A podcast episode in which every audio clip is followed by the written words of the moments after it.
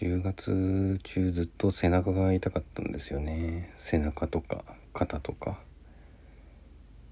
それでボルダリング行きたかったけど行けなかったりしましたでこの間病院にようやくつい3日前ぐらいに行ったんですけどまあ多分神経痛だろうともいうことで